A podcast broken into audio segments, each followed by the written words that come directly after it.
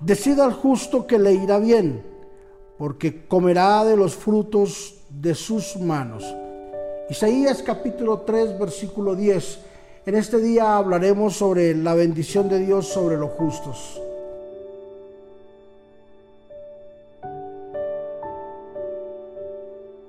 El pueblo de Israel se había desviado de los preceptos, mandamientos que Dios le había dado.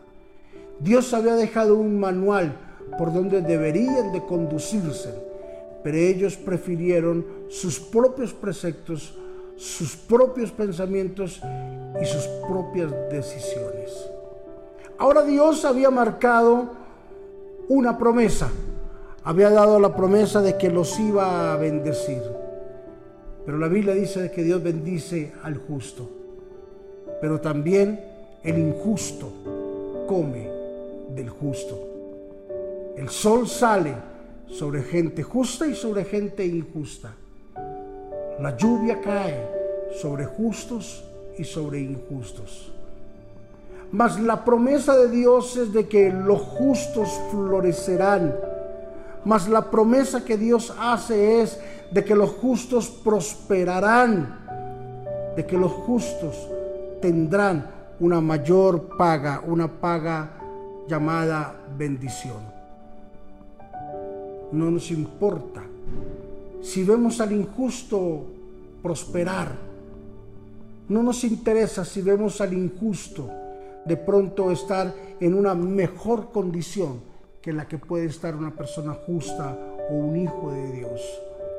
A nosotros los que nos interesa es de que hay una promesa de parte de Dios de que tarde o temprano, más temprano que tarde, veremos la bendición de nuestro buen Dios.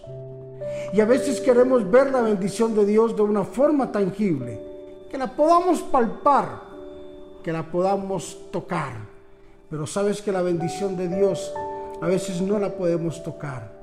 Gente que es muy bendecida, que tiene mucho dinero, pero son esclavos de su dinero.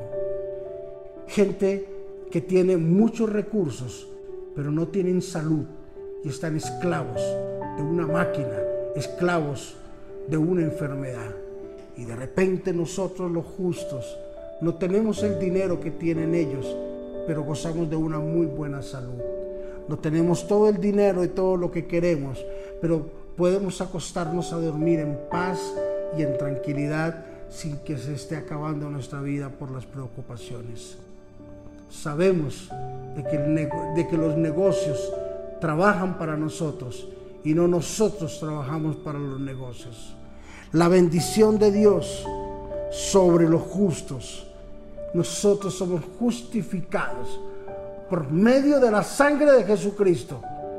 Juan capítulo 1, versículo 12, la Biblia nos enseña, mas a todos los que le recibieron, a los que creen en su nombre, a esto les dio la potestad, de llegar a ser hechos hijos de Dios. Somos hijos de Dios y como hijos de Dios tenemos un derecho, tenemos una justificación y tenemos algo de parte de nuestro buen Dios.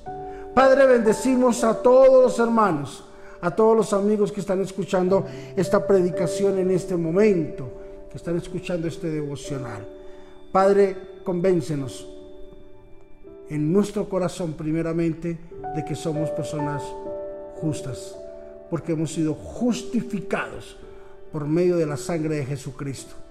Y si estamos justificados, somos justos. Y la bendición es para los justos. Así de que a partir de hoy no temeremos en pedir la unción y la bendición que nos corresponde de parte tuya.